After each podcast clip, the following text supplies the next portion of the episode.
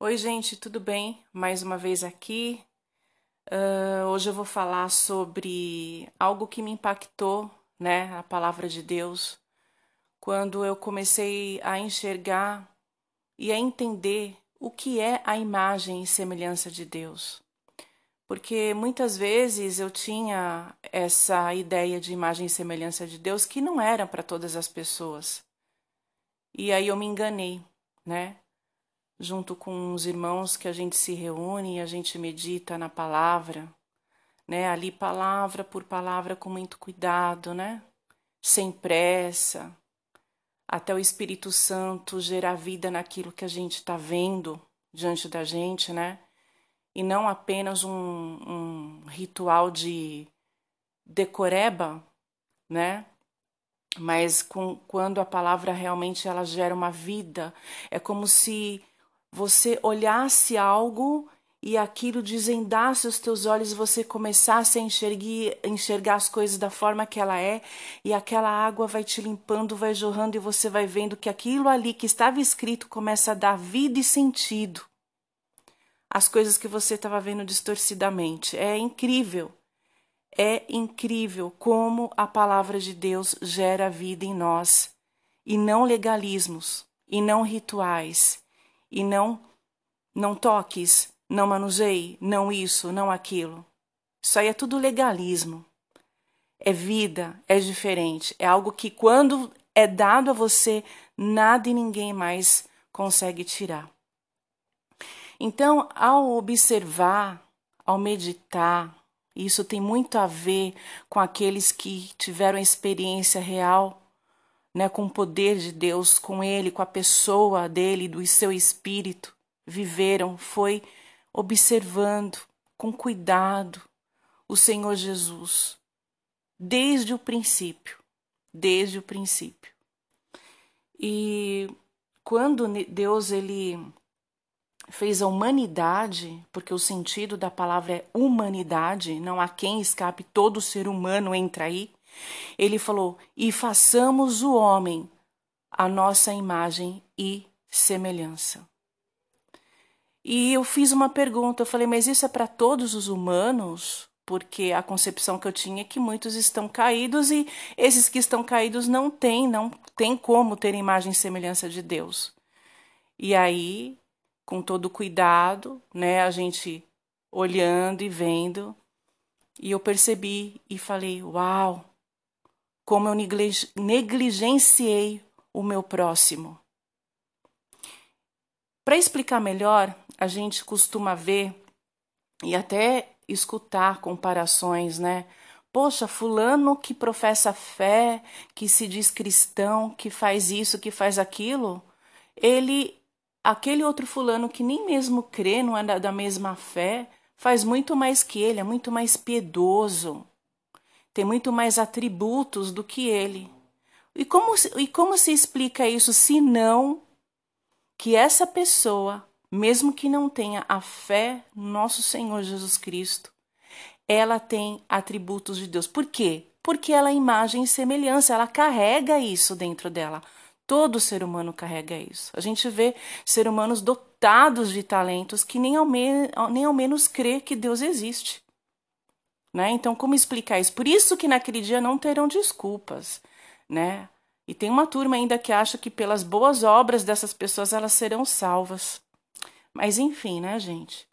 Pode fazer o maior trabalho humanista possível, pode ser a pessoa mais piedosa, uh, altruísta possível. Não crê em Cristo, não é salva, né? Infelizmente ou felizmente, essa é a verdade eu acho que deveria realmente alegrar os corações. Porque é só isso? É, é tudo isso. Porque crer não é algo tão simples, porque para crer a gente precisa derrubar os falsos deuses dentro do nosso coração, né? E isso aí é a tarefa mais difícil para um coração orgulhoso, cheio de si, não é mesmo? Então, quando essa palavra é, começou a gerar vida em mim, eu comecei a mudar o meu olhar para todo ser humano. Todo ser humano. E quando eu falo todo ser humano, eu tenho que me espelhar no Deus que se fez humano. E eu comecei a observar que Cristo jamais, em nenhum momento, Cristo chegou ao pecador e falou: Se tu não crê em mim, tu vai para o inferno. Ele nunca falou isso. Nunca. Ele falou para os religiosos, mas para o pecador nunca. Para o pecador, ele estava ali junto, ele tentava se aproximar. É tão incrível que quando Cristo estava diante de um, de um pecador, ele não precisava falar nada, muitas das vezes. O máximo que ele falava é: siga-me. O máximo, né? E porque ali diante daquela santidade, diante da, de tudo aquilo que o ser humano necessita diante dele, é um convite irresistível. Pelo menos para mim foi e é, e não há nada mais agradável do que ouvir isso. Então, eu comecei a mudar e eu me arrependi. Eu falei, Senhor, como tu és bom. Porque o quanto eu negligenciei essa verdade na minha vida, desprezando, magoando, pré-julgando, sendo leviana, sabe? Então, Senhor, como o Senhor é maravilhoso como tua palavra gera essa vida dentro de nós, a gente começa a enxergar as coisas de forma totalmente transformada, sabe? É uma coisa inexplicável, nos falta palavra. Só vivendo é quem sabe. E, e por isso que hoje às vezes eu entendo Paulo quando ele falava: olha, não, não tem nem palavras para descrever. Porque as coisas é, simples, elas são fáceis de ser descritas, sabe? Mas as coisas sobrenaturais, queridos, é muito difícil, nos falta palavra. Então, é, eu comecei a olhar, eu falei, Senhor. E hoje, sabe, irmãos, até mesmo quando eu vejo alguém muito da parte da política, né? Vamos colocar assim, porque eu acho que é uma área que a gente precisa ter estômago para suportar. Eu falo, meu Deus, seria tão bom se essa pessoa se arrependesse e se convertesse, o quanto que ela não seria um instrumento para a tua glória. Né? No entanto, olha o que, que a gente vê. E a gente às vezes fica tão pequeno que o nosso julgamento não é nada. Sabe por quê? Eu percebi nesses anos de briga, de briga, briga, briga, e olha, e fala, e mostra. Quem tá morto não vê, não vê. Por isso que só enxerga se for através da palavra, porque fora não vai enxergar.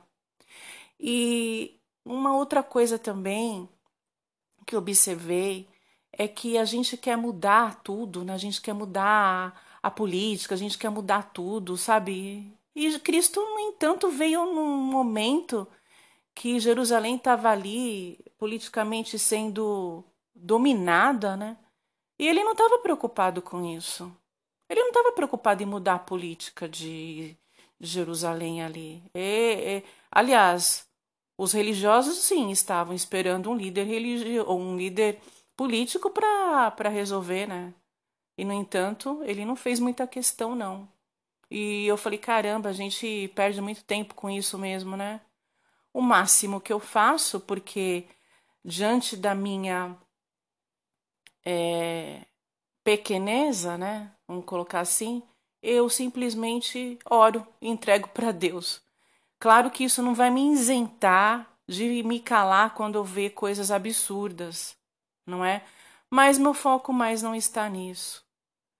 E é muito maravilhoso, gente, essa transformação que o Senhor nos dá quando compreendemos o que é a imagem e semelhança de Deus. É incrível. A gente tem outros olhos. Sabe, a gente começa a ter mais compaixão, a gente começa a ter mais paciência, sabe? A gente começa mais, tipo, olhar e. Ah, deixa pra lá. Não deixa pra lá assim. Ó oh, Senhor, eu já passei por isso, eu também fui assim tenha misericórdia, alcança ela como o Senhor me alcançou. Sabe? É isso que a palavra faz dentro da gente, é essa vida. uma vida que transforma e que você jamais vai voltar ao que você era antes, jamais, queridos. A letra, né? A capacidade intelectual de saber onde está isso, está aquilo, nas coisas literais, são muito rasas perto daquilo que o Senhor pode fazer por nós. A verdadeira transformação. Por isso que no outro áudio eu falei, é muito ascetismo no meio do povo, achando que com esses rituais ela vai alcançar alguma coisa. Não vai. Ela vai sufocar o que realmente está ali dentro dela, achando que ela está passando por um processo de santidade e não é. Então, é, eu gostaria de deixar essa palavra, essa reflexão para vocês. Uh, eu vou fazer um outro áudio e o próximo áudio eu vou falar sobre a pornografia, tá? Um assunto que eu tô vendo aí direto na internet e aquela mesma ladainha de sempre, aqueles mesmos rituais de sempre, que a gente sabe que não resolve nada, né? Não resolve nada. E para falar da quando a pessoa chega na pornografia, não é o pecado da pornografia o mais importante e principal disso. Para ela chegar à pornografia, ela passa por outros pecados.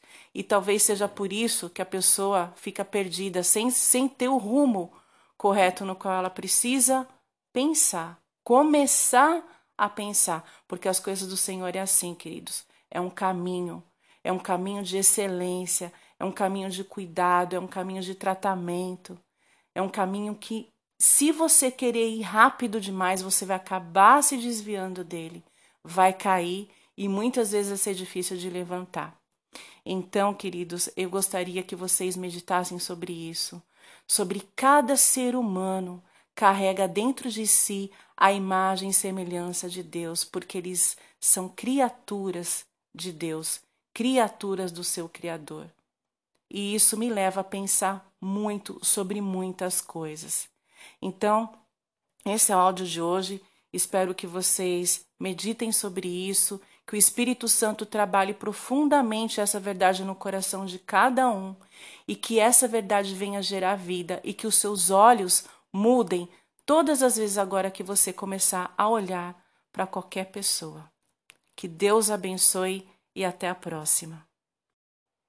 Ah, gente, é, lembrando também, é, escrevam para mim, tá? Estou recebendo assim é, e-mails, então gostaria que vocês mandassem o e-mail para luciahkimura@gmail.com, é, escrevendo o que vocês acharam, se vocês têm alguma dúvida, se vocês querem falar sobre algum assunto, tá? Eu vou ter o prazer aqui de poder, na medida do possível, estar tá respondendo para vocês, tá bom? Deus abençoe.